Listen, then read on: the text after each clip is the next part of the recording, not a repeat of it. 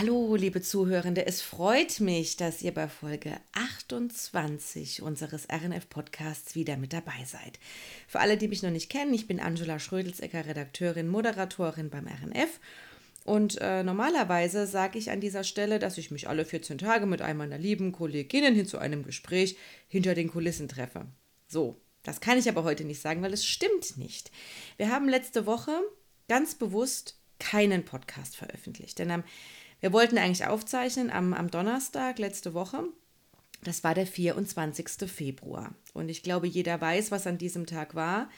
Ähm, und es war uns einfach nicht danach zumute, da jetzt irgendwie ein, ein munteres, lockeres Gespräch zu führen. Schließlich war das der Tag, der Europa nachhaltig verändert hat. Und ähm, es war auch ein Tag, den auch mein Gast tief berührte, unseren neuen Co-Geschäftsführer Michael Hollfelder. Michael, zunächst mal Hallo und schön, dass du meinen Podcast besuchst. Ja, ich freue mich ganz außerordentlich. Das ist schön. Ähm, wir werden auf das Thema im Laufe der Sendung jetzt hier noch, äh, noch zu sprechen kommen. Äh, wir werden über die Ukraine und wir werden auch über das Thema Bundeswehr noch sprechen und warum dich eben auch dieser Ausbruch dieses Krieges auch beschäftigt hat. Aber zunächst mal fangen wir vielleicht mit was ganz Grundsätzlichem an. Du bist seit dem 01.01. bei uns. Magst du vielleicht mal sagen, du bist Geschäftsführer, Co-Geschäftsführer, also zweiter Geschäftsführer zusammen mit Ralf Kühne. Magst du vielleicht einfach mal erklären, was sind denn jetzt deine Aufgabengebiete bei uns? Was machst du bei uns? Ja, also zunächst freue ich mich natürlich ganz außerordentlich, ähm, ähm, den Ralf Kühnel, meinen Co-Geschäftsführer, unterstützen zu dürfen. Und ich bin verantwortlich für die Vermarktung und für kaufmännische Themen wie Controlling beispielsweise. Und was heißt Controlling? Wie kann ich mir das vorstellen für alle, die jetzt in der Geschäftswelt nicht so zu Hause sind? Ja, ich, ähm, ich kümmere mich eben um die Zahlen. Wir haben ja Zahlungs, äh, wir haben ja Umsatzziele, die wir uns auch nehmen und wir haben auch Kosten. Das ist alles deckungsgleiches, beziehungsweise im besten Fall natürlich die Umsätze, die Kosten übersteigen, weil ähm, dann stehen wir auch gesund da. Worauf freust du dich in deiner Aufgabe am meisten? Was macht dir am meisten Spaß? Also am meisten Spaß macht mir in der Tat ähm, einfach das Kennenlernen der, der, der vielen neuen netten Kolleginnen und Kollegen. Und ähm, weil das ist ja auch das Team, mit dem ich mich ähm, dann ähm, jeden Tag ähm, beschäftigen darf und ähm, mit dem ich zusammenarbeiten darf zukünftig. Jetzt haben wir mit dem Ralf Kühnel ja bereits einen Geschäftsführer. Jetzt kommst du mhm. an seine Seite. Jetzt könnte man denken, oha, ist das so gut. Aber ich glaube, es ist wirklich gut. Magst du mal erzählen, ja. wie, denn, wie denn so deine Connection zum Ralf ist? Wie versteht ihr euch? Ja, also zum einen ist es so, dass wir beide uns äh, fachlich unglaublich ergänzen. Also der Ralf Kühnel äh, ist Fernsehen, kann Fernsehen. Und ich sage ja so oft in den letzten Tagen, äh, ich mache gerade bei ihm mein Praktikum, weil der ich muss ja erstmal Fernsehen. ja, genau, ich bin also der neue Praktikant und ich muss ja erstmal Fernsehen lernen, denn ich äh, komme ja ursprünglich von der Tageszeitung. Und ähm, das ist dann doch nochmal ähm, ein ganz anderer Ansatz, nicht? Weil Fernsehen ist eben wesentlich technischer und hat ganz viele Facetten und ähm, da freue ich mich wahnsinnig, das jetzt lernen zu dürfen. Ja, insofern ergänzen wir uns ganz hervorragend. Und darüber hinaus ist es auch so, dass wir uns einfach die Aufgaben aufteilen können und dann ist es auch eine Entlastung für den, für den, für den Ralf Kühnel. Ich habe auch das Gefühl, dass ihr euch menschlich gut versteht, wenn man euch so ja, zusammen das, erlebt. Das ist tatsächlich so, Angie. Ähm, wir haben uns ja auch schon mal kennenlernen dürfen, denn ich glaube, das war 2018, wenn ich mich richtig entsinne, ähm, äh, sollte ja auch das RNF in die Meetinggruppe Haas integriert werden. Und bei dieser Gelegenheit ähm, durfte ich Ralf äh, kennenlernen und wir haben uns damals schon sehr, sehr gut verstanden. Das ist natürlich auch eine sehr spannende Geschichte. Wir kommen natürlich auch nochmal auf deinen Werdegang äh, zu sprechen, aber den Punkt möchte ich jetzt vorab schon mal ein bisschen, bisschen rausgreifen. Du hast es eben gesagt, wir waren, ich glaube, elf Monate waren wir ähm, irgendwie Teil der Haas-Gruppe. Das hat so ja. semi-gut funktioniert irgendwie. Ähm, aber man muss dann sagen, du warst zu diesem Zeitpunkt bei der Haas-Gruppe, das hast du ja eben schon, schon, schon angesprochen. Mhm. Ähm, was waren denn deine Berührungspunkte mit uns? Ja, also meine Berührungspunkte waren dort auch schon ähm, Vermarktung, denn ich war als Geschäftsführer der Haas Media GmbH verantwortlich für die Vermarktung der ähm, Tageszeitungen der Mediengruppe und auch der Online-Ambitionen und des Morgenwebs ähm, in der Vermarktung. Und wir wollten natürlich auch damals mit dem Vermarktungsteam der, des RNFs eng zusammenarbeiten und gemeinsam schauen, dass wir da in der Vermarktung Synergien schaffen. Das war die Aufgabe damals. Ja, es war ja ein kurzes Intermezzo, das uns da verbunden hat dann mit der Haas-Gruppe. Ähm, warum hast du dich jetzt entschieden? Das ist natürlich auch schon spannend, ne, zu sagen, die Seite gewechselt und bist dann von der Haas-Gruppe weg und kamst zu uns. Warum hast du dich dafür entschieden? Ja, ähm, es ist wirklich eine interessante Frage. Also es war tatsächlich so, dass ich vor einem guten halben Jahr ähm, einfach gefragt worden bin, ob ich mir vorstellen könnte, ähm, ähm, das Rheinecker Fernsehen zu unterstützen. Und ich musste da gar nicht allzu lange überlegen, ähm, weil ich fand es von Anfang an äh, den Grundgedanken so spannend, weil ich am Ende des Tages jetzt 26 Jahre Tageszeitung gemacht habe und elf Jahre ähm, ähm, auch in der, in der Online-Welt äh, zu Hause war. Da können wir später auch nochmal drüber sprechen. Und irgendwie Fernsehen äh, habe ich eben noch gar nicht gemacht.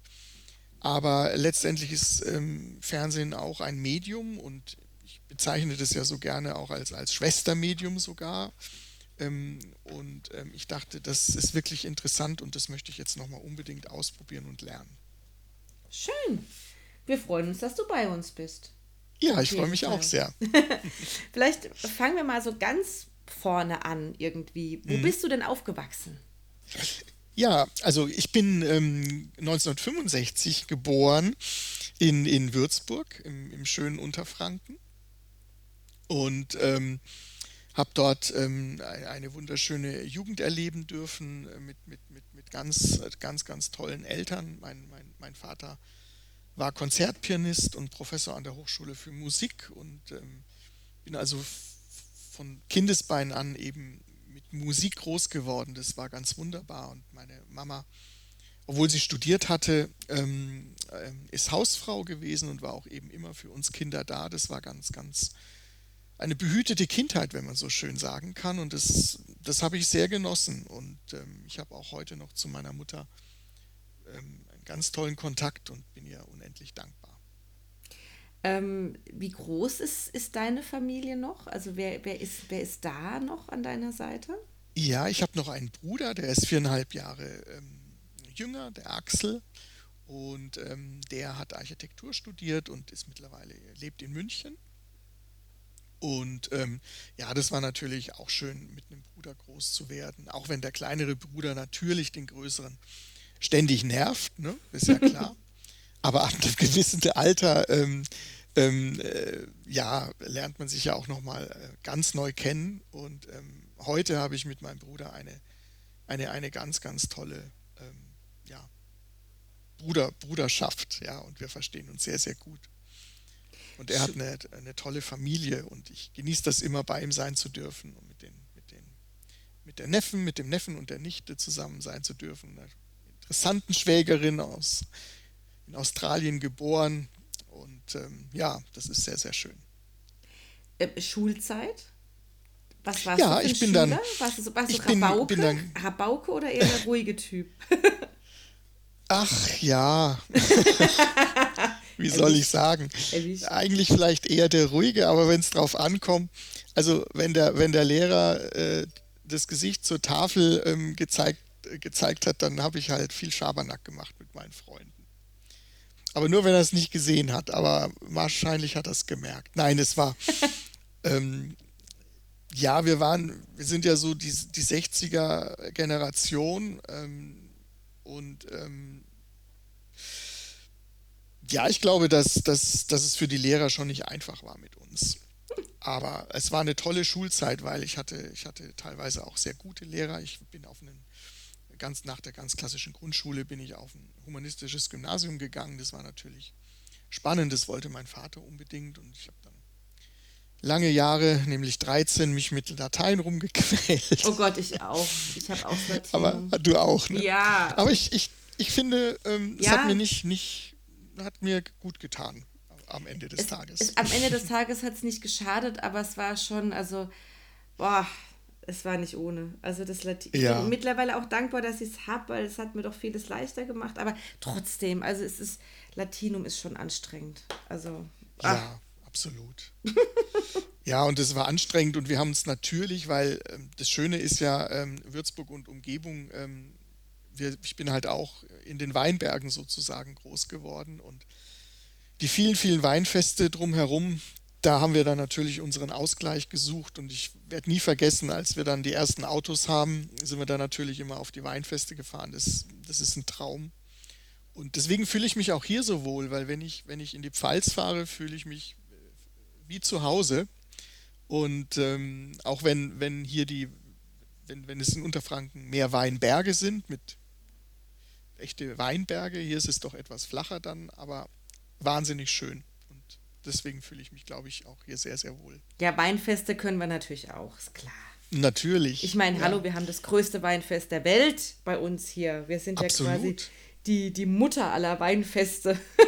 ja, und, und ihr könnt auch schön Dialekt, ja, und, ja. und äh, das finde ich nämlich, ich bin nämlich ein Riesenfreund von, vom, vom Dialekt und deswegen fand ich auch letzte Woche, glaube ich, war es unsere Dialektsendung zum Tag des Dialekts so klasse. Ähm, denn äh, weil, ich, weil ich feststelle, dass das Unterfränkisch gar nicht so weit weg ist vom, äh, vom, ja, vom, vom Kurpfälzischen oder vom Pfälzischen hier. Wir haben viele Begriffe, die sind ähnlich und ich finde es einfach großartig. Ich mag es wahnsinnig, wenn die Leute hier Dialekt sprechen. Auch also wenn man, ich selber nicht, nicht immer spreche. Man muss, man muss ja wirklich sagen, dass dieser Nachrichtenblog vom Ralf Kühnel, der ja auch wirklich überall rumgeisterte, viral ging und mir sogar auch selbst von allen möglichen Leuten per WhatsApp geschickt wurde, der war großartig. Also das muss man ja. wirklich sagen. Also der Ralf oder auch die Alex, die haben das beide toll gemacht, die Sendung. Muss man wirklich sagen. Ja, absolut. Das, das war, war unglaublich stark von beiden. ja, hat richtig, richtig Spaß gemacht. Machen wir ja jedes Jahr. Also, ja, absolut. Das, äh, wir sagen zwar jedes Jahr, man müsste es eigentlich einmal die Woche machen, aber es ist irgendwie halt so ein bisschen wie Weihnachten, ne? Da freut man ja, sich dann ja, drauf genau. und es ist dann auch wieder schön, wenn man dann weiß, ah, es ist wieder Dialekttag und es geht wieder los. Das ist, Absolut. Ne? Hat ja auch seinen Reiz, dass es nur einmal im Jahr ist. ja, und ich liebe es wirklich. Also Dialekt ist einfach, das ist einfach auch Heimat, ja. Und man über den Dialekt hat man auch einen, einen genialen Heimatbezug, ja, und das, das finde ich einfach, finde ich so schön auch daran. Warum bist du dann aus dem Fränkischen weggegangen? Also warum hat es dich dann da weggezogen? Also Schule, Abitur nehme ja, ich an? Schule, Schule, genau. Und ähm, interessanterweise, ich habe dann äh, erstmal eine, eine, Ausbildung zum Verlagskaufmann äh, gemacht bei der Mainpost. Das ist die Tageszeitung in Würzburg. Und ähm, dann, dann die Bundeswehr dran gehängt und war dann insgesamt elf Jahre bei der Mainpost ähm, als auch immer schon für die Vermarktung äh, zuständig. Also ich habe nicht, ich habe nie, ich war nie journalistisch tätig, ähm, habe da noch ein Studium dran gehängt, ähm, berufsbegleitend zum Kommunikationsfachwirt, aber eben nie, nie journalistisch tätig gewesen, sondern ich habe immer gemerkt, dass ich gut verkaufen kann, dass es mir einfach Spaß macht, mit, mit Menschen, mit Kunden ähm, zu kommunizieren und ähm, habe dann ähm, als Mediaberater gearbeitet zunächst, ganz klassisch, habe dann ein Anzeigenblatt gründen dürfen in Würzburg und äh, mit vermarkten dürfen.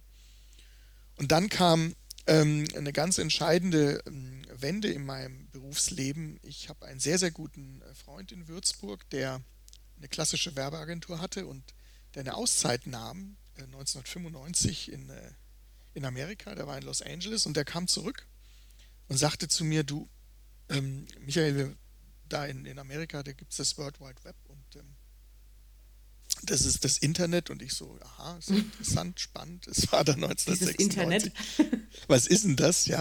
Und dann hat er zu mir gesagt, ja, das Internet ist eigentlich ist ganz easy für dich. Ähm, du machst eigentlich das Gleiche wie, wie, wie du erzeugst Nachrichten, Content und du äh, kannst es übers Internet äh, weltweit äh, an den Computern abrufen und sehen. Ja. So war seine Aussage. Und das habe ich auch relativ schnell verstanden. Und die Idee war, eine Agentur für neue Medien zu gründen.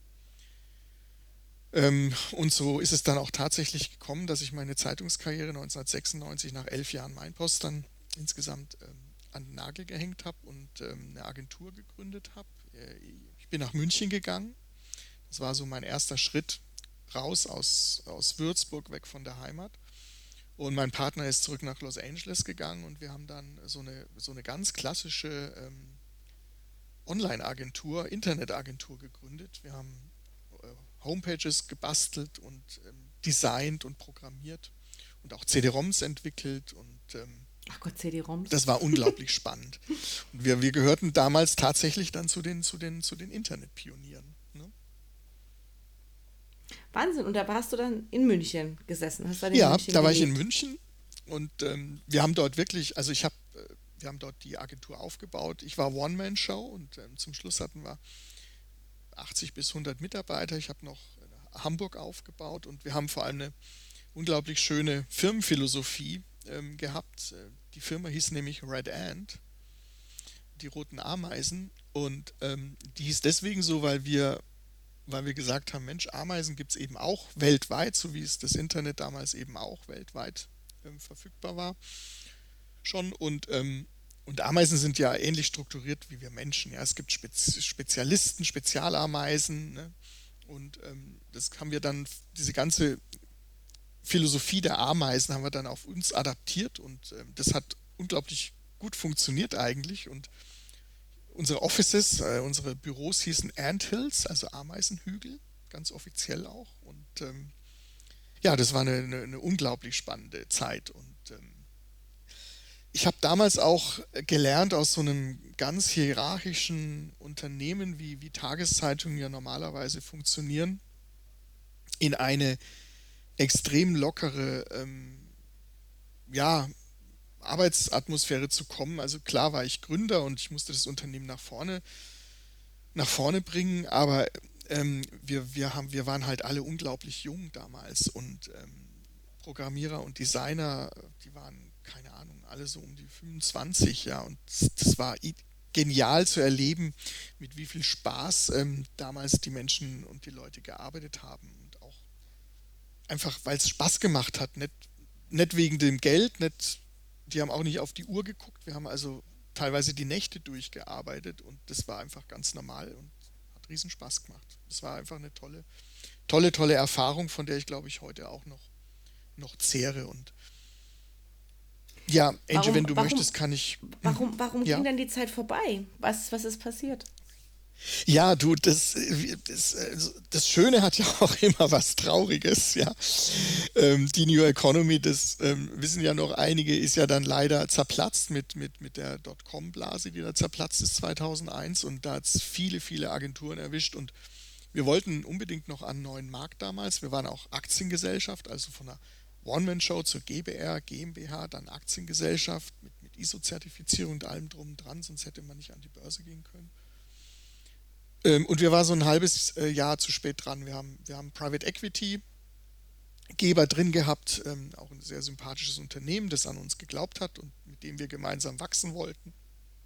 Aber das hat dann alles nichts mehr genutzt, ähm, weil einfach die, ja, es war einfach nicht mehr sexy, ja, in, in Unternehmen zu investieren und wir hatten auch so viel ähm, Außenstände am Schluss, weil wir große Kunden betreut haben, wie beispielsweise BMW oder ähm, ähm, Mercedes, den Smart haben wir damals ähm, begleitet, als der rauskam. Oder Knorr Salatkrönung erinnere ich mich noch. Also wirklich große Marken und die haben lange große Zahlungsziele und wir brauchten immer eine unglaubliche Liquidität. Und wenn dann dein, der Private Equity Geber nicht mehr an diese Story glaubt, ähm, weil am neuen Markt schon die ersten Unternehmen geplatzt sind, dann, dann wird es schwierig. Und so mussten wir leider damals auch eine, eine Insolvenz anmelden. Und so wurden aus den tollen Red Ants die Dead Ants. Und es war dann schon, das war dann schon bitter. Und ähm, auch eine, eine, extreme Lebenserfahrung am Ende. Und ähm, dann bin ich noch vier Jahre in München geblieben und habe als klassischer Projektmanager für, für, für, Werbeagenturen gearbeitet, weil die alle noch einen unglaublichen Online- ähm, Know-how brauchten und da konnte ich ganz gut helfen und unterstützen noch.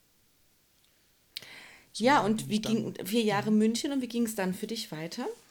Genau, ich bin dann, also das waren dann ähm, auch knapp elf Jahre in München, diese Zeit. Und dann ist, ähm, ja, dann ist mein Vater, von dem ich vorhin auch schon gesprochen habe, leider verstorben 2005. Eigentlich früh, mit 75 Jahren. Und ähm, das, das hat mich sehr, sehr mitgenommen damals und, und auch die ganze Familie und auch meine Mutter. Und wie so oft im Leben ähm, passiert dann etwas und bei mir war es so, dass dann ein Headhunter angerufen hatte und mich gefragt hat, ob ich Interesse habe, nach ähm, eine Anzeigenleitung zu übernehmen für eine Tageszeitung in der Nähe von Würzburg. Und äh, das habe ich dann angenommen und das waren die fränkischen Nachrichten damals, 2007. Und das Interessante ist, die fränkischen Nachrichten gehören ja zur Mediengruppe Haas, ähm, mit Sitz hier in äh, Mannheim, wie wir wissen. Dann bin ich fünf Jahre Anzeigenleiter gewesen der Fränkischen Nachrichten, habe den Edgar Kramm damals nachgefolgt, einen ganz tollen, erfahrenen Kollegen und habe ein ganz, ganz tolles Team, ähm, ganz tolle Menschen vorgefunden, die ich dann zu einem tollen Team mit mir gemeinsam, gemeinsam geformt sozusagen und waren auch sehr, sehr erfolgreich. Und es war eine, war eine unglaublich schöne Zeit ähm, in, in Tauberbischofsheim. Und so habe ich auch übrigens erstmalig ähm, Fuß ähm, über die bayerische Grenze. oh mein Fuß Gott, du bist über, Grenze über die Weißwurstgrenze bist du. ja, das war wirklich, Angie, du wirst nicht glauben, das war für mich was Neues, ja, in Baden-Württemberg sein zu dürfen. Das verstehe ich. Und wie du siehst, ich habe mich ja auch ganz vorsichtig herangetastet. Also quasi den nördlichsten Zipfel Baden-Württembergs habe ich mir ausgesucht. Stück für ja. Stück, Zentimeter für Zentimeter. Also ganz vorsichtig, ja. Und äh, manche, manche, du weißt das und die Zuhörer vielleicht auch, ne? manche sagen da ja auch, das ist Badisch-Sibirien. Ne? Ja. Da konnte ich zunächst mal gar nichts damit anfangen, aber es ist, ich kann nur jedem sagen, ähm, das ist sehr, sehr schön, das liebliche Taubertal. Wirklich traumhaft schön. Aber nach fünf Jahren war es dann auch gut mit dem lieblichen Taubertal. genug, genug vom Taubertal. Weiter geht's. Und ich hatte eine nächste schöne Aufgabe, die mir wiederum ein Personalberater angedient hat. Und das war die Anzeigenleitung der Pforzheimer Zeitung. Und ähm, ich bin da deswegen hingegangen, weil die Pforzheimer Zeitung damals schon online extrem weit war. Die sind es auch heute noch. Und ähm, das war für mich ein Grund, der mich sehr gereizt hat, weil ich, ja, ich war nicht, fand, wir hätten ein bisschen schneller äh, online mit, mit, dieser ganzen Digitalisierung sein können. Das war mir einfach ein bisschen, ja, und dann habe ich die neue Herausforderung bei der Pforzheimer Zeitung gesucht. Und es war auch sehr schön, weil so bin ich also tiefer in Baden-Württemberg schon mal eingestiegen und ähm, habe den schönen Nordschwarzwald erleben dürfen. Und auch die Pforzheimer Zeitung ist eine wirklich, wirklich ganz, ganz hervorragende ähm, regionale Tageszeitung. Und ähm, mit einem ganz, ganz ähm, charismatischen Verleger, den ich, den ich sehr, sehr schätze, äh, den Herrn Albert Esslinger-Kiefer. Und ähm, ja, da habe ich viel gelernt auch und war eine schöne Zeit. Aber die berufliche Reise, willst du die wirklich weiter hören? Die, die, ja, äh, ich meine, du schon über, du hast ja quasi jede Tageszeitung hast du, hast du einmal irgendwie.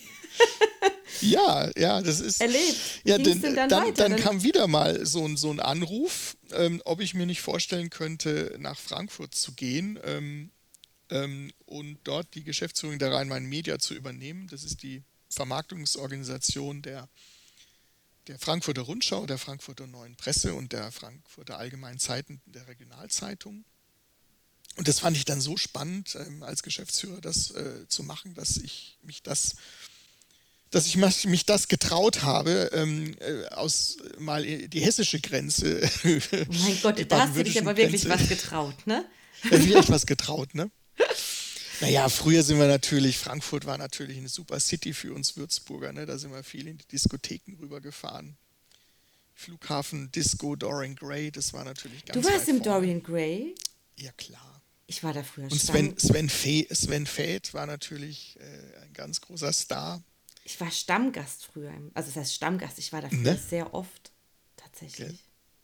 Ja, es ist, es ist phänomenal. Das war doch prägend für uns, oder Angie? Das Dorian Gray war einzigartig. Ähm, das war unfassbar. Also für alle, die es jetzt nicht kennen, das ist ähm, am Flughafen gewesen in Frankfurt, also wirklich im Flughafen. Und das war so eigentlich eine absolute Kult-Location, in der eigentlich so die Frankfurter Techno-Szene zu Hause war. Also da ist alles entstanden, da sind alle hingekommen, alle großen Namen. Tala XLC, wer war das denn noch alles? Sven Feth war da, ich weiß gar nicht, alle waren da. Also jeder ist immer durch Dorian Gray durch, mindestens. Also das, ähm, das war das Zuhause und das war einfach ähm, irre. Aber die haben den Laden irgendwann dicht machen müssen. Das war aber auch offensichtlich, weil diese keinerlei Brandschutzbestimmungen, glaube ich, erfüllt wurden. Ähm, wenn da irgendwas passiert wäre. Ich glaube, es gab irgendwie auch nur einen Ausgang und so. Also es war irgendwie alles so ein bisschen, ne? Aber der Laden war toll. Ja. Habe ich jetzt was nee, Falsches gesagt? Nee, oder? Ne? Nein, das war absolut, absolut richtig. Ne? Also so ähm, hast du es auch so empfunden. ja, wir, ähm, manchmal sind wir aber auch gar nicht bis dahin gekommen, sondern äh, wie hießen die, die Disse noch in, Gold, in Goldbach bei Aschaffenburg? Aladins, genau. Fällt mir gerade wieder ein. Wahnsinn, wenn ich mich mit dir unterhalte, fallen mir die alten Geschichten wieder ein. Ist ja unglaublich. Allerdings, da, war, allerdings, ich allerdings, da war ich allerdings das, nicht gewesen. Also so weit, so ja. hat es mich dann doch nicht weggetrieben. Aber ja, für, für, für uns Würzburger war natürlich Dawn Gray, wir sind ja so Provinzler, ne? das war natürlich schon High Class, nicht? Deswegen allerdings in Goldbach bei Aschaffenburg war schon auch okay für uns. Wobei wir auch in Würzburg eine Mega-Disco hatten, äh, einen richtig coolen Club damals, das war das Paramount da waren wir eigentlich jedes Wochenende mehr oder weniger abgehangen. Und das war auch ziemlich in, da sind die Leute auch teilweise aus von weit her, von Berlin gekommen und so weiter. Also insofern, du siehst schon, Diskotheken waren meine Welt früher. Ach, eigentlich heute noch, aber. Ja, wo gehst du heute hin? wenn wir jetzt gerade beim bisschen Thema weniger. Wo, wo? Du gar, gar nicht mehr. Jetzt ist ja auch mit Corona ja, die letzten zwei Jahre, ne? Klar. War ganz schwierig. Aber gibt es hier einen nee, Laden, der dir gefällt? Wo man dich so trifft, wenn jetzt mal kein Corona ist? Ähm, nee, eigentlich, eigentlich nicht. Ich gehe wirklich sehr, sehr wenig weg, ja, in den letzten, in letzter Zeit. Und musiktechnisch nimm, nimm mich doch mal mit, wenn du einen guten Laden hast. Ich weiß, mit, mit zwei kleinen Kindern. Wir, wir, wir, nehmen den Kai auch mit und wir besorgen, wir besorgen dir einen Babysitter und dann machen wir mal einen drauf. Das machen wir. Ich nehme dich beim Wort. Wir gehen feiern. Leider können wir nicht mehr ins Grey fahren. Normal würde ich jetzt sagen, komm, egal wie alt wir sind, ja. wir gehen jetzt noch mal in Story in Grey, aber wie gesagt, der Laden ja. hat ja leider dicht gemacht. Genau. Mann, Mann, Mann, Mann. Mensch, ich, würd, ja. ich weiß gar nicht, ist, ist eigentlich Sven Feth noch aktiv? also ich, ich bin auf Instagram natürlich mit ihm verbunden. Oh, okay, und? Und ähm, der schickt immer mal ganz witzige Insta, Insta-Stories. Also der ist noch, der ist noch on Tour. Mhm. Ja, aber ich glaube nicht mehr so aktiv. Also man, man, manchmal schickt er was, wenn er irgendwo äh, in Spanien ähm, als DJ auftritt oder so. Aber, ich kann mich noch an. Ich weiß nicht, kennst du, kennst du, also die gibt es ja heute noch, die Time Warp. Da war ich früher auch, so in den 20ern. Ja. Und da kann ich mich noch an, an Sven Feth erinnern, der irgendwann mal morgens, ich glaube um fünf auflegte. Oh Gott, um fünf Uhr morgens. Du holst krass, auch die oder? ganzen alten Geschichten aus mir raus. Siehst du mal. da war ich noch Studentin. Da hat, ja, ja. Da, da, hat mich Sven Feth morgens um fünf echt mal fertig gemacht. Also ja, das, das, das war echt cool. Und Was schön. Das Schöne ist auch, ich hatte in Würzburg wirklich auch, oder ich habe nach wie vor einen, einen ganz tollen Freundeskreis. Und mit dem haben wir halt einfach auch viel, viel gemacht früher. Also eigentlich Schön. waren wir jedes Wochenende zusammen und meine Freunde sind eigentlich, sind sind, sind mir sehr, sehr, sehr wertvoll und sehr, sehr wichtig. Ich habe übrigens auch in München einen ganz tollen ähm, Stammtisch, einen Freundeskreis und das sind ganz, ganz enge, enge Freunde geworden, die mich jetzt in meinem Leben begleiten und das ist ganz, ganz hervorragend und wir also machen auch die sehr auch noch viel. da sind, auch wenn du den Weg aus Bayern rausgefunden hast, sogar durch Baden-Württemberg, durch nach Hessen. Unglaublich, die wirklich auch immer noch mit mir reden. Ne? Also, Obwohl du das geheiligte, gelobte Land verlassen hast. Ja, das stimmt. Es war aber auch wirklich nur eine Stippvisite. Also nach so ein paar Gläsern Appleboy. Hm. Äh, jetzt darf ich keinen Fehler machen, weil die haben ja auch so ein Doppelglas. Ja. Was haben wir? Was haben wir in der Pfalz? Wir haben das Doppelglas. Wir also, haben es Doppelglas. Ja, Bad Dürkheim ist Doppelglas. Und die, was haben, was, ich habe in Frankfurt haben, studiert, aber wie heißen denn diese Gläser? Das sind auch so Appleboy-Gläser, die haben ja auch so. Appleboy-Gläser, die haben ja auch so, so, so Duppe drin, damit man nicht ja. abrutscht. Ne? Ja, ist schon clever, ne? Ja. Ja. ja. Also einer wird es vom anderen abgeschaut haben, vermute ich jetzt mal. Bestimmt, die bestimmt nicht die Pfälzer von den Hessen, garantiert nicht. Nee. Oh Gott, oh Gott, wir würden gesteinigt werden. Das geheiligte Dupeglas. Das, äh, Ach ja. Wenn das abgeguckt wäre ja. aus Hessen, oh mein Gott. Ach, das wäre das wär echt bitter. Das wäre nicht zu verkraften. Aber, nee. aber genau. Aber, aber wie gesagt, es war kurze Stiefvisite. Ja. Also ich glaube, knapp drei Jahre, zweieinhalb Jahre war ich dann dort, weil ähm, äh, ein ganz toller, von mir sehr geschätzter Geschäftsführer der, der, der Mediengruppe, der Dr. Jansen, der mich ja damals auch, du erinnerst dich, mein erster Gehversuch in Baden-Württemberg 2007, mhm. Fränkische Nachrichten, ja. der mich damals ähm, eingestellt hat und auch zu den Fränkischen Nachrichten geholt hat. Der, ähm, zu, der Kontakt ist nie abgerissen wirklich und ähm, wir verstehen uns auch gut. Und ähm, er ähm, gab mir dann die Möglichkeit, ähm, die Geschäftsführung von der Haas Media ähm, bei Mannheimer Morgen zu übernehmen. Oh ja, und das habe ich vor fünf Jahren, ist jetzt gut fünf Jahre her, 2017, unglaublich, wie die Zeit vergeht, gemacht und so bin ich nach Mannheim, nach Monnem gekommen und ähm, darf wirklich sagen, das, das war ein, ein, ein, eine, eine super Entscheidung, weil ich wieder mal auch ganz, ganz tolle Kolleginnen und Kollegen kennenlernen durfte und äh, ich bin sehr, sehr dankbar ähm, für diese Zusammenarbeit und ich denke auch, wir haben, wir haben sehr, sehr viel bewegt gemeinsam und es war eine sehr, sehr schöne und prägende Zeit, weil, weil, weil mir auch Mannheim als Stadt sehr gefällt und mich haben diese fünf Jahre auch nochmal ganz, ganz neu geprägt und ähm, ich fühle mich, habe ich vorhin ja auch schon mal gesagt, ich wiederhole mich, ähm, wirklich sehr, sehr wohl hier in der Region. Und das ist toll, wenn man das sagen kann. Ja, doch, doch.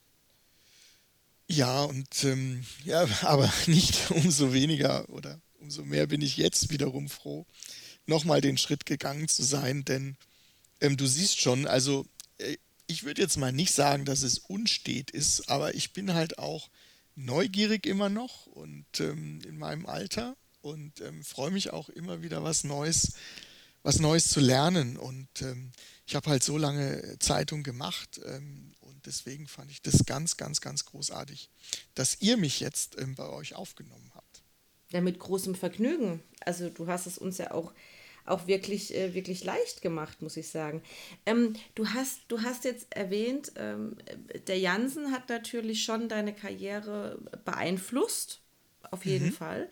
Ähm, Gab es denn andere Menschen, die dich in deinem Werdegang besonders geprägt haben? Die dich besonders irgendwie beeinflusst haben im positiven Sinne? Mhm.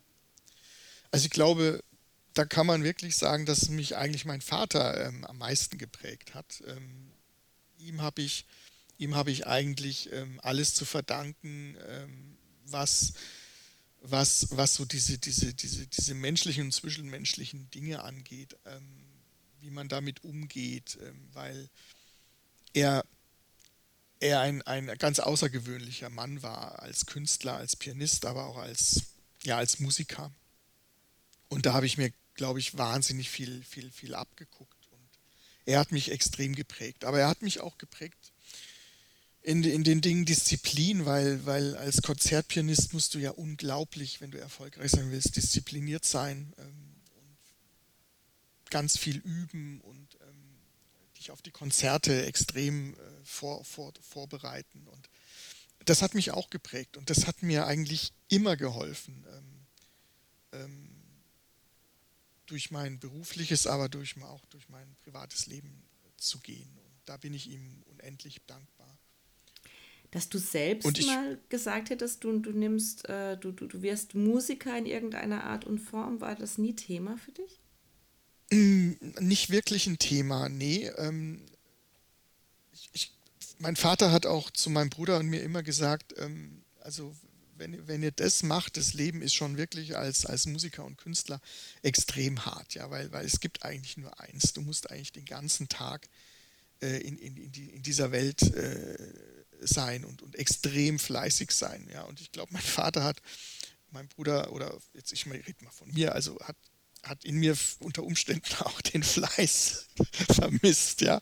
Äh, Sage ich mal wirklich, äh, äh, ja, beim Klavierüben auch wirklich dran zu bleiben. Nicht? Ich meine, wenn man dann jung ist, dann, dann gibt es halt auch noch Sportarten, die man gerne macht und die Freundinnen und die Freunde. Und ja, da, da diszipliniert zu bleiben, ist schon, ist schon sehr, sehr schwer. Ich habe mir damit schwer getan. Und irgendwann habe ich dann tatsächlich auch das Klavierüben aufgehört und ähm, was ich bis heute eigentlich sehr bedauere. Ähm, wenn ich mich heute an einen Flügel setze oder an ein Keyboard, dann kann ich noch so ein paar kleine, kleine ähm, Kompositionen, aber, aber nicht wirklich mehr Klavier spielen. Das ist sehr schade. Vielleicht fange ich das mal wieder an. Mal gucken. Ja, womit verbringst du denn deine Zeit, wenn du jetzt nicht beim RNF arbeitest? Also mit Musik offenbar aktuell gerade nicht. Was, was sind denn deine Hobbys? Ja, also ich versuche natürlich auch, mich einigermaßen noch sportlich äh, fit zu halten. Das, da das habe ich jetzt ein bisschen vernachlässigt in letzter Zeit. Ähm, und da liebe ich einfach wirklich, ich liebe es zu joggen, ähm, Fahrrad zu fahren. Ich habe ein Mountainbike-Rad, ein Rennrad. Ich liebe Mountainbiken mit meinen Münchner Freunden vor allem, aber auch hier in der, der Gegend. Ähm, das macht mir wahnsinnig viel Spaß. Ähm, und äh, meine ganz große Leidenschaft ist eigentlich, ist eigentlich ähm, Autofahren. Also ganz einfaches Autofahren, sich in ein schönes Auto zu setzen, möglichst eins, wo man das, wo man das Dach aufmachen kann und dann einfach ähm, die Landschaft zu genießen, ähm, mit einem offenen Wagen die, die Gerüche wahrzunehmen und einfach ein tollen, tolles Auto ein sportliches Auto zu bewegen. Das, das macht mir eigentlich wahnsinnig Spaß. Das kommt irgendwie so daher, ich habe mit 19, 1990 nach meiner Bundeswehrzeit ein, ein Mazda MX5 geleistet. Das war so, so der allererste Roadster in Deutschland, den man, den man wieder kaufen konnte. Damals gab es von den deutschen Herstellern überhaupt keine Roadster. Und es gab, glaube ich, einen italienischen, den Spider. Ähm, aber sonst gab es eigentlich nichts. Und die, Jap die Japaner haben damals von Mazda diesen MX5 rausgebracht und der hat mich so fasziniert. Den wollte ich unbedingt haben und hatte dann auch den aller, allerersten MX5 in Würzburg, weil ich den Kaufvertrag schon ein Jahr bevor der überhaupt ähm, auf den Markt kam unterzeichnet hatte. So verrückt. so verrückt war ich damals schon, so autoverrückt. Und, und seitdem äh, hat mich diese Roadster-Faszination auch nie losgelassen. Nicht? Und 1990 ist ja jetzt schon auch ein Weilchen her. Und du fährst auch heute ein cooles Auto, ne? Also. Ja. Ich glaube, da werden jetzt Autofans ein bisschen neidisch werden. Ja, ja, genau. Ich fahre ich fahr ein kleines Pony. Ja. das hast du nett formuliert. ich fahre ein kleines Pony, aber ein neues. Also leider kein 69er Mustang, was immer noch mein Traum wäre. Ja, sondern ich habe mich für den neuen entschieden, aber der ist, der ist auch ziemlich cool und macht viel Spaß. ja, ich meine, und äh, vor allen Dingen, ich glaube, du bist auch privat, wenn ich mal so ein bisschen nachhake, eher mit dem Beruf auch verheiratet. Ne? Also ich meine. Ja, das ist tatsächlich so. Das klingt immer total doof und ich weigere auch zu sagen, ich sei ein Workaholic, weil das bin ich eigentlich nicht. Also ich brauche auch viele, viel, viel Zeit für mich, ja, um, um wieder Batterien aufzutanken. Und das kann ich halt zum Beispiel beim Autofahren am allerbesten, ja, Batterien auftanken. Oder, oder ich lese oder meine, meine, meine Autozeitschriften.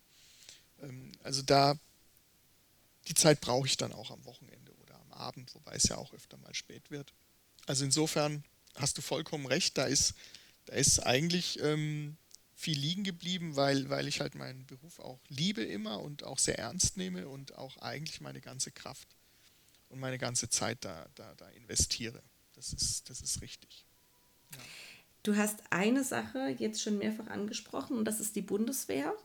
Ich mhm. habe mir das Thema jetzt so ein bisschen ausgespart, weil das nämlich auch mit einer der Gründe ist, warum wir auch gesagt haben, wir zeichnen den Podcast nicht am 24. Februar auf. Ja. Ähm, wobei ich auch sagen muss, diese Entscheidung ist absolut richtig gewesen, also unabhängig von deinem Background. Ähm, weil ich glaube nicht, dass wir so ein Gespräch letzte Woche Donnerstag hätten führen können. Also das, mhm. ähm, wir wären, glaube ich, beide viel zu bedrückt gewesen. Ähm, sind wir bestimmt immer noch, aber jetzt hat man auch ein bisschen Abstand, ein paar Tage und hat sich so langsam, findet man sich irgendwie leider in dieser furchtbar neuen Realität irgendwie zurecht, äh, wenn man das so sagen kann. Ähm, aber die Bundeswehr war natürlich schon auch so ein Punkt, weswegen dir solche Themen ja auch nahe gehen, weil du warst tatsächlich beim Bund, da gab es noch einen kalten Krieg. Du hast Ja, das noch genau. erlebt. Also ich war, ja, das stimmt. Ich war, ich war ein bisschen, ähm, ich war ein bisschen älter schon, weil ich ja vorher die Lehre gemacht habe, bin dann zur Bundeswehr ähm, 1900, ich glaube 97, 98, 97 genau. Und da war tatsächlich noch der Kalte Krieg und ähm, ich, ich wollte unbedingt ähm, auch bei der Bundeswehr einfach ich glaube, du meinst 87. Äh, 87, Entschuldigung, genau. Sorry, danke Gar schön, kein Angel, Problem. dass, dass du aufpasst auf mich. Kein Problem. Ich bin an deiner Seite. Ähm, 97 genau. dachte ich, nee, da. Nee, das war das, da, da Gott, nee. Nein, nee, tatsächlich 87. Äh, das war kurz Genau, bevor dann die Mauer fiel, ne? Ja, genau, genau. Das war, das war eine hochspannende Zeit, denn ich, ähm, al- also mir war von Anfang an klar, wenn ich zur Bundeswehr gehe, dann mache ich was Vernünftiges. Also unbedingt irgendwie Kampftruppe und mein, mein Lieblingsding waren, waren schon immer irgendwie Panzer, haben mich wahnsinnig fasziniert. Und dann bin ich tatsächlich zum Kreiswehrersatzamt damals gestiefelt und gesagt, ich möchte unbedingt zur Bundeswehr und wenn wir das irgendwie zeitlich hinbekommen nach meiner Lehre und dann möchte ich unbedingt irgendwas mit, mit einem Panzer machen. Und es hat tatsächlich geklappt. Also die haben einem da damals schon zugehört. Und ich bin dann zu den Panzeraufklärern gekommen, nach, nach Ebern. Das ist eine kleine Stadt ähm, zwischen Würzburg und Bamberg. Ach, sogar in der Nähe von der das- Heimat, ne? Ja, genau, in den Haßbergen. Aber es waren schon so acht, ja, 70, 80 Kilometer entfernt von Würzburg und dort waren die Panzeraufklärer. Und das war, war eine ziemlich coole Einheit. Das hat mir von Anfang auch so gut gefallen, dass ich auch mich auf zwei Jahre für den Reserveoffizier verpflichtet habe. Weil ähm, ich war schwerer Zug.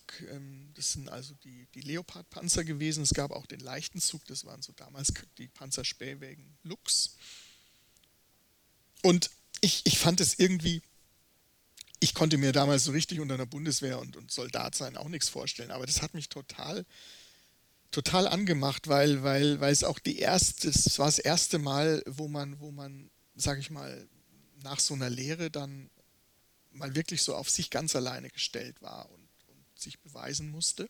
Das fand ich total cool und das hat mir irre viel Spaß gemacht und und es war aber eben tatsächlich so, dass es noch der Kalte Krieg war. Ich habe das wahnsinnig ernst genommen, weil meine beiden Großväter ähm, sowohl den Ersten und den Zweiten äh, Weltkrieg mitgemacht haben und mir da natürlich da auch immer was erzählt haben und so weiter. Und naja, und wenn man dann da so vereidigt wird aufs Vaterland und das auch ernst meint und ernst nimmt vor allem, dann, dann ja, das, das war eine unglaublich prägende Zeit. Und wir haben als Panzeraufklärer eben äh, mussten wir vor den eigenen vor den eigenen Linien eben aufklären und daher mussten wir auch sämtliche Panzerflugzeuge des äh, Warschauer Pakts lernen, in- und auswendig quasi, um, um, um die dann auch äh, rechtzeitig erkennen zu können und an die eigenen rückwärtigen Linien eben zurückzumelden. Und ich war da so in diesem, in dieser Welt drin zwei Jahre und bin dann auch als, als, Fahn, als Fähnrich abgegangen, wurde dann später äh, Leutnant der Reserve.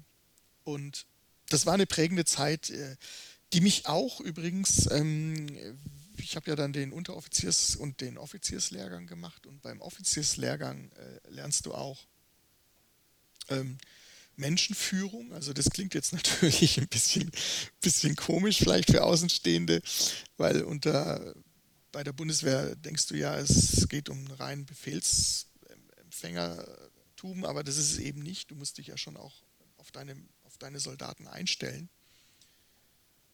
Und das hat mir auch viel gebracht. Und ich war damals auch Ausbilder, erinnere ich mich noch, und musste auf einmal äh, eine Gruppe von, von ich glaube, es waren zwölf Soldaten ausbilden, sowohl in der grünen Ausbildung, also das heißt im Wald, und in der Feldausbildung und in der Waffenausbildung, als dann auch am Panzer. Und die hatten natürlich, hatten eigentlich wenig Bock, ja, zur Bundeswehr zu gehen. Das war ja auch noch Wehrpflicht. Und ich habe das dann denen so, so verkauft, als ich, ich habe einfach gesagt, Leute, wir haben, jetzt, wir haben jetzt eigentlich gar keine großen Möglichkeiten. Wir müssen jetzt einfach schauen, wie wir die nächsten se- sechs Monate zusammen ähm, irgendwie rumbekommen. Und seht einfach mal, als wäre das der, der geilste, kostenlose Abenteuer. Äh, Urlaub, den ihr euch, den ihr euch schon jahrelang gewünscht habt. Ja. Da haben die erstmal ein bisschen blöd geguckt, aber am Ende haben wir das, glaube ich, genau so hinbekommen. Und dann haben wir halt sechs Monate lang ein tolles gemeinsames Abenteuer gehabt.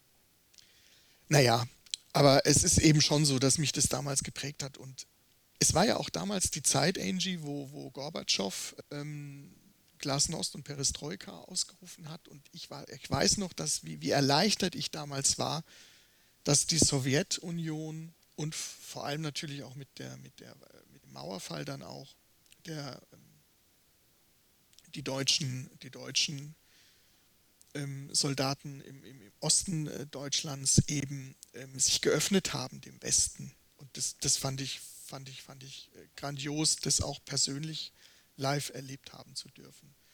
Und deswegen bin ich so extrem geschockt ähm, gewesen, auch am Donnerstag, dass eigentlich das, wo, wo ich vor über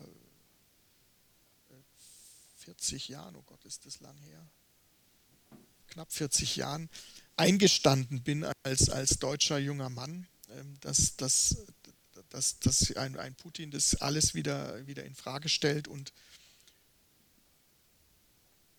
und, ähm, und einfach äh, zerstört. Ne? Das finde ich furchtbar. Es ist unerträglich. Diese Bilder sind ja. unerträglich. Ich, es, es ja, macht, da hoffen wir, müssen. Es macht mich hoffen. fertig, auch macht mich auch persönlich fertig, diese Bilder zu sehen, ja. muss ich sagen. Ja. ist echt bitter. Ja, also auch diese, Und ich, ich diese ganzen Das passt ja auch gar nicht in die Zeit. Ja, Nein. wir sind Europa. Ja, und, ähm, und, und es kann sich halt, und das Schöne ist aber auch an der Reaktion ähm, der Welt und Europas, ähm, dass, äh, dass Europa und die Welt zeigt, dass sich kein Land dieser Welt ähm, sowas eigentlich erlauben kann. Er tut es zwar trotzdem, aber ähm, damit hat er sich natürlich extrem ins Abseits gestellt. Und nicht nur sich, sondern auch die armen, armen Russen, die, die, die selber jetzt ähm, ja, darunter auch leiden. Also ich habe ich hab heute jetzt auch gerade gehört, man muss ja sagen, wir zeichnen ein bisschen vorher auf. Also wir, man muss jetzt auch ein bisschen einordnen, wir haben heute Dienstag. Der Podcast wird am Freitag erscheinen, aber jetzt gehen wir mal davon aus, dass sich an dieser gesamten Lage jetzt bis Freitag mal nichts ändert. Sollte das der Fall sein, weisen wir jetzt quasi hiermit darauf hin, dass wir quasi vom Stand des Dienstags äh, sozusagen ja. sprechen. Ähm, ich finde, ähm, ich, ich, wie soll ich denn sagen, ich, ich hoffe ja tatsächlich darauf, dass es irgendwie ja, dass, dass da in Russland selbst eine Bewegung entsteht. Weil viele, mhm. ich habe heute gerade gehört ähm, in dem Interview von einer ehemaligen äh, Korrespondentin, die, aus, die sehr viele Kontakte in Moskau noch hat und in Russland, die gesagt hat, ähm, sehr, sehr viele Russen wissen gar nicht, was da passiert. Mhm. Die wissen nicht, dass da, dass da Kiew angegriffen wird. Das wissen die nicht. Also diese Informationspolitik ist auch eine Katastrophe. Die wissen ja. nichts von den, von den tausenden russischen Soldaten, die bislang gefallen sind. Mhm. Also es wird, es wird noch sehr interessant werden, was passiert, wenn irgendwann mal diese, diese Informationen da reinsickern in das Land. Also, ja, ja, ja, absolut. In dieses Riesenland. Ne? In dieses Riesenland, ja, ja, absolut definitiv. Also ich finde es. Ja, nee, und deswegen war ich dir auch dankbar, liebe ja. Angie, dass du, dass wir dann damals gesagt haben, Mensch, lass es uns ein paar Tage später. Absolut. Wenn du jetzt, ich meine, du bist ja immer noch Offizier der Reserve, das hast du ja eben auch gesagt, du bist Leutnant der Reserve. Ja, aber nicht mehr aktiv. Also okay. man, man gibt dann irgendwann mal seine, seine ganzen ähm, Sachen ab und ähm, ich habe dann auch nur noch zwei Wehrübungen gemacht ähm, und habe, glaube ich, vor 20, 20 Jahren die ganzen Sachen abgegeben, 25 Jahren. Also das ist jetzt quasi für dich äh, abgeschlossen, das Kapitel ja. Bundeswehr sozusagen. Ja. Jawohl. Zumindest was die Jetztzeit angeht. Mhm.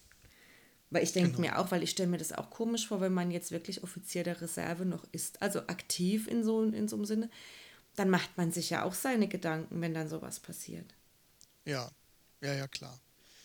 Also man, man die, rechnet ja nicht mehr damit, eigentlich in den Krieg nee. ziehen zu müssen. Und dann passiert sowas, ne? Dann macht man sich ja auch Gedanken, ums, auch um sein Leben irgendwie auch ein Stück weit. Ja. Ja, ja, auf alle Fälle.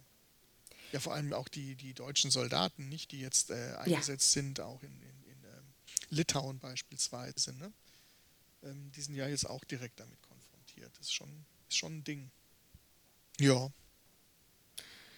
Wehrpflicht hast du damals ja, gab es ja natürlich zu dem Zeitpunkt noch, als du zur Bundeswehr gingst. Ähm, die wurde dann ausgesetzt oder ich, ja, ist ausgesetzt der richtige Begriff. Ich hoffe jetzt einfach ja. mal. Ähm, wärst du wieder für eine Wehrpflicht in Anbetracht äh, solcher Geschehnisse? Oder sagst du, nee, nee, es ist eigentlich schon ganz gut so, dass wir die nicht mehr haben? Ja, ich, ich, es ist schwierig, nachdem ja auch ähm, bei mir war, also ich, es gibt ja auch mittlerweile ähm, die Möglichkeit für, für Frauen ähm, Soldatin zu werden. Und ich weiß nicht, wenn man die Wehrpflicht ein, ähm, wieder einführen würde, würde das ja auch für, für alle Geschlechter zutreffen. Und das finde ich schon ein bisschen grenzwertig. Also für, weil, weil ich weiß nicht, also wenn man auch Frauen verpflichten würde, in die, in die Wehrpflicht zu gehen, oder man das dann eben nur auf Männer beschränken würde, glaube ich, das funktioniert in den heutigen Zeiten nicht mehr. Nein, ich glaube, ich, man müsste es att weiterhin attraktiv machen. Trotzdem finde ich es find überhaupt nicht verkehrt, für junge Menschen ähm, ähm, einfach einen Militärdienst ähm, geleistet zu haben, weil, weil man lernt eben ja neben, neben klassischen militärischen Dingen einfach auch viele andere ähm, Dinge, ja, den Gemeinschaftssinn, ähm, ähm, Rücksichtnahme, also ich weiß, dass viele, viele das damals bei der Bundeswehr alles äh, unter Umständen auch anders empfunden haben, aber ich habe es eben genau so empfunden. Und ich finde es eine ganz, ganz tolle Lehrzeit, gerade für so ganz junge Männer. Ähm, finde ich das eigentlich, finde ich das eigentlich schon richtig gut. Und, ähm, ja, was ich jetzt auch immer wieder höre, ist das Stichwort ähm, jetzt gar nicht unbedingt Wehrpflicht, aber so eine Art Dienstpflicht. Mhm es vielleicht auch ein bisschen genau. weiter zu fassen, zu sagen, ja. äh, man muss jetzt nicht unbedingt zur Bundeswehr, sondern man macht dann eben dieses berühmte, was jetzt ja dieses freiwillige soziale Jahr ist jetzt, ja. halt eben nicht freiwillig, sondern man kann dann auch so Sozialdienst im Prinzip leisten in irgendeiner Art mhm. und Form. Ne? Auch spannend der Ansatz.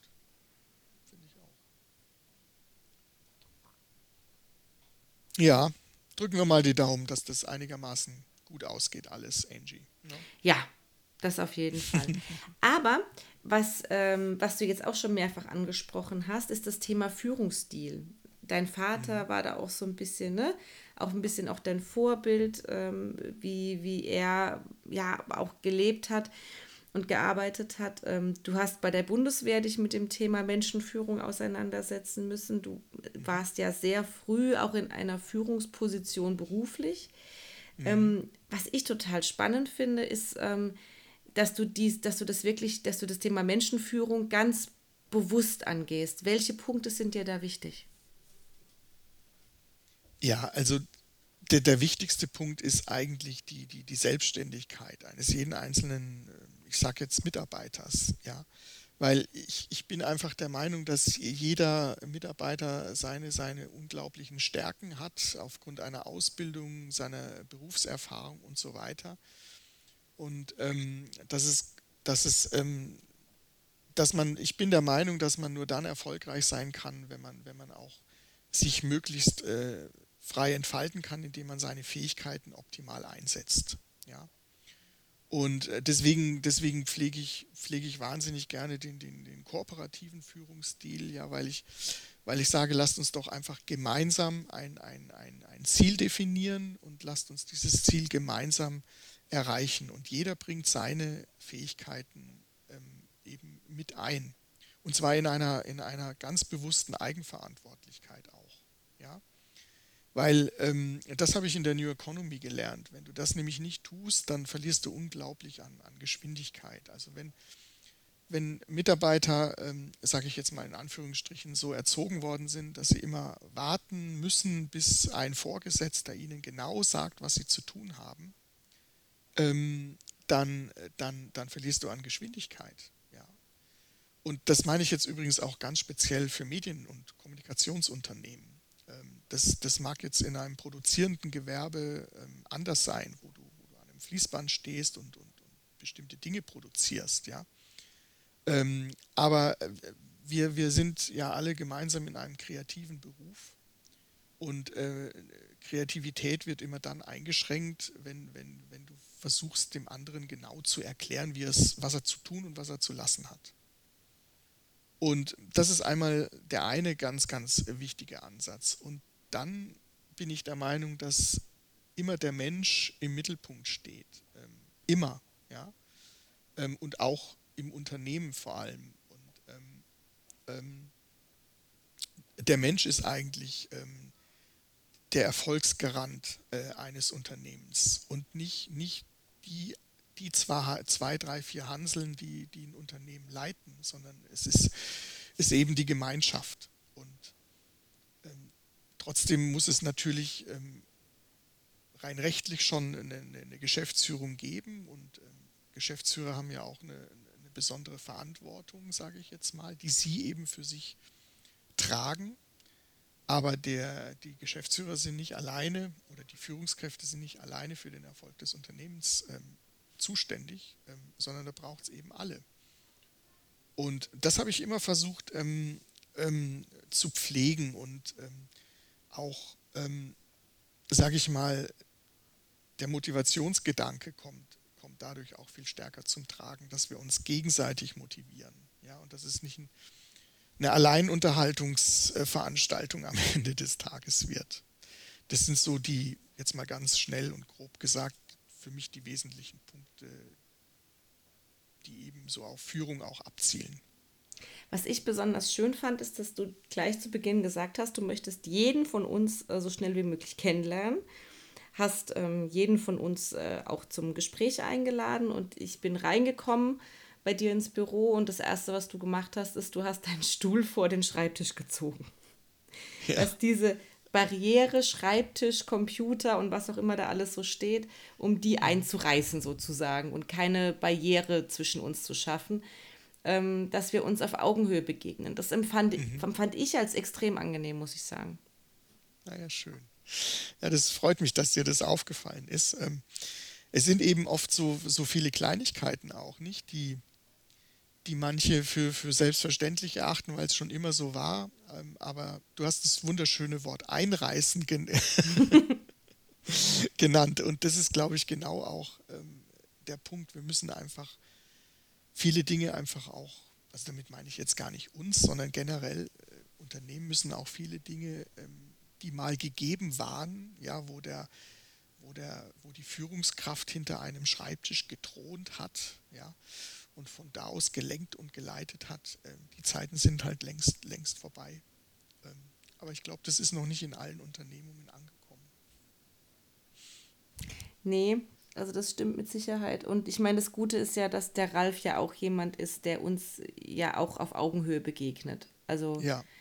das ist ja das Angenehme bei euch beiden, dass ihr euch da ja wirklich ergänzt und nicht widersprecht, was das betrifft. Also ja, ist, absolut. Das schätze ich auch so am Ralf, dass wir da ähm, einfach auch ganz gleich ticken und, und auch gerade auch über solche Dinge äh, auch ähnlich denken. Und, und äh, das, das finde ich auch ganz, ganz, ganz, ganz super. Da wir jetzt wieder beim Thema RNF angelangt sind, was mich natürlich interessieren würde, was gefällt dir denn bei uns am meisten? Also ich meine jetzt das Programm. Also was guckst du denn besonders gerne? Klar, RNF Live schaust du, aber welche Art von Beiträgen gefällt dir am besten? Was, was magst du persönlich am meisten? Ja, das, du, also wenn ich ganz ehrlich bin, also, du, darfst mir das wirklich glauben, ich, ich bin von allem immer noch sehr geflasht. Ja, ich bin jetzt ja äh, acht Wochen dabei und ähm, ich, ich finde eigentlich, ich, ich bin immer noch unglaublich begeistert, wie ihr, wie ihr Fernsehen macht. Für mich ist das ja wirklich alles neu. Ich finde unser, unser RNF Live inhaltlich unglaublich äh, bunt und wir holen wirklich die Metropolregion ab mit, mit, mit all den Themen. Wir, wir, wir, haben, wir haben ganz, ganz tolle News, die ich habe gelernt, wie, wie ihr News macht, was es auch für denjenigen, der News am Tag macht, bedeutet, dass er sich den ganzen Tag eben damit auch beschäftigt und dann noch die Nachrichten spricht. Wir haben tolle Moderationen, wir haben tolle Kameraleute, wir haben tolle Tonleute, wir haben tolle Techniker, wir haben eine tolle Regie. Also ich habe das ja alles, ich lerne das ja jetzt gerade alles in meinem Praktikum beim Ralf, wie gesagt. Und, und ich bin, bin nach wie vor so geflasht und ich kann dir auch jetzt gar nicht sagen, welche Sendung mir besonders gut gefällt, weil ich immer wieder neu überrascht bin über die, die, die Urbans, die, die Kari macht, über Daheim von der ähm, von von der Barbara. Ich, ich finde intensiv klasse, weil wir mit intensiv es schaffen, ganz aktuelle, brandaktuelle Themen immer gleich zu beleuchten. Ja? Ähm, vielleicht ist es im Moment, ist vielleicht intensiv ein bisschen mein, mein, mein, mein, mein Favorite irgendwie, aber das kann ich, selbst das kann ich irgendwie, kann ich, kann ich, kann ich gar nicht so sagen. weil du gerade der Ham angesprochen hast. Ich weiß, ja. dass du letzte Woche Donnerstag an diesem Tag tatsächlich genau. in Osterburgen unterwegs warst. Ähm, ja. Mit der Barbara. War das, das war, glaube ich, so dein erster großer Dreh, bei dem du jetzt dabei warst. Wie, wie war der mhm. Tag für dich? Also jetzt mal abgesehen natürlich ja. von diesen ganzen äußeren Umständen, das blenden wir jetzt mal genau. aus, aber jetzt rein auf diese die Klammern Geschichte, aus, klammern ja. aus, auf die Geschichte bezogen. Es war, es war ein großartiger Tag. Erstens war ich ja wieder daheim im Ländle, ne, weil Osterburgen ist ja fränkische Nachrichtengebiet. Nein, mal ganz. Back to the roots. genau. Na, mal ganz, und, und, und das ist ja schon nah am Fränkischen. Die sprechen ja auch schon ein bisschen Fränkisch da alle. Ne? Ähm, nee, ähm, es war einfach die, die Gesamtatmosphäre. Also mit der, ich hatte ja auch Glück, weil die Barbara einfach ähm, in, der Vorbereitung einer, einer derartigen Sendung einfach schon viel macht. Ich konnte mich vorher schon mit so einer Dispositions- Dispoliste äh, mich einlesen und ähm, wie dann vor Ort auch ähm, ähm, dann die sie die Regie übernommen hat, wie sie sich ähm, Bilder vorstellt und in Abstimmung mit, mit dem Kameramann und der Tonmann schaut dann, dass das auch alles funktioniert. Also das, das war für mich, äh, für mich unglaublich, unglaublich interessant. Die Barbara ist ja auch toll, die war ja auch schon hier im Podcast äh, zu Besuch gewesen. Also ja. die, die Barbara ist für mich eine ganz, ganz liebe Freundin, die ich unheimlich schätze und die Barbara ist eine Naturgewalt. ja, ja, ja, absolut. Im absolut, absolut. positivsten Sinne. Ja, ja, genau. Nee, das, das, war, das war wirklich eindrucksvoll für mich, ja. Schön. Das freut mich, dass du, einen, dass du einen tollen Tag da hattest, dass du mal so ein bisschen gesehen hast, was wir on Tour alles so machen. Das ist ja auch schön. Ja, absolut. Und, und was mir halt auch so gut gefällt, ist insgesamt ähm, jetzt auch mal im Verhältnis zur, zur, zur Tageszeitung. Ich, ich glaube halt, dass äh, dadurch, dass wir uns ja mit Bewegtbild beschäftigen, Bewegtbild ist halt vielleicht auch ein bisschen emotionaler, ja. Ähm, du kannst über Bewegtbild ähm, die Dinge einfach emotionaler ähm, präsentieren, als wenn du quasi in Anführungsstrichen nur drüber schreibst. Das ist für mich ein ganz, ganz wesentlicher Unterschied und ich finde es auch ganz toll, wie wir, wie wir, wie wir insgesamt auch mit, ähm, wir machen ein hervorragendes äh, Fernsehen und Fernsehprogramm, aber wir sind auch richtig, richtig gut im Social Media. Und das ist ja etwas, was heute, heutzutage komplett ähm, zusammengehört, meines Erachtens, gerade beim, beim Bewegtbild. Und ich finde, auch da machen wir ganz tolle Sachen und, und, und äh, haben auch ganz tolle Kolleginnen und die das machen. Also ich bin, bin wirklich von euch ganz, ganz, ganz angetan. Ja, wir haben ja jetzt die Laura im Team, die war ja auch schon hier im Podcast und hat ein bisschen was über sich mhm. erzählt. Ne? die Kari natürlich da auch immer sehr aktiv in dem Bereich und auch ganz viele andere tolle Mädels, die da sich jetzt dran beteiligen und die da mitarbeiten. Jasmina sei an der Stelle erwähnt. Ich hoffe, ich vergesse jetzt niemanden. Ähm, aber die, die da ganz viel äh, tolles, äh, tolle, tolle Arbeit machen. Ähm, ja meine letzte Frage, wir sind letztlich bei meiner letzten vielleicht, Frage. Vielleicht noch eine Sache. Ja, das ist nämlich ja auch alles wichtig, weil du mich ja ganz zu Beginn gefragt hast, was, was mache ich, für was bin ich eigentlich verantwortlich bei genau. RNF. Ich bin ja verantwortlich für die Vermarktung. Das heißt, ich bin dafür verantwortlich, dass auch ähm, Werbegeld und ähm, Sponsor, Sponsoring-Gelder und Presentings, ähm, bezahlte Presentings reinkommen. Und das ähm, ist eben ganz, ganz wichtig, dass wir ähm, über all unsere Dinge, die wir da tun, äh, gerade mit in dieser Crossmedialität, ähm, haben wir natürlich auch eine ganz, ganz tolle Relevanz für unsere, für unsere Werbekunden.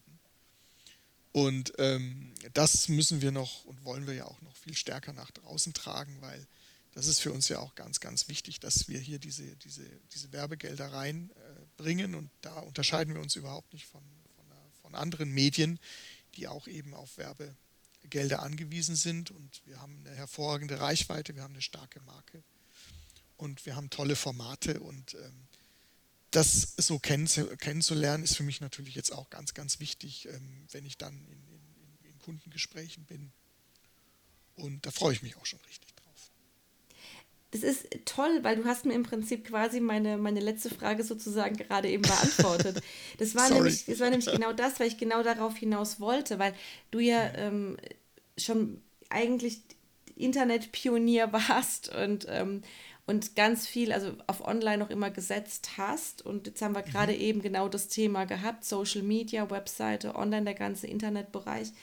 Das ist auch dein großes Ziel, das bei uns, ähm, also im Prinzip war jetzt die Frage nach den Zielen nochmal. Ähm, ja. Aber das ist dann im Prinzip wahrscheinlich auch eines deiner Ziele, auch jetzt genau da den Schwerpunkt drauf zu setzen ne, und zu sagen, wir müssen da noch mehr machen. Wir machen schon viel ja. und noch mehr machen.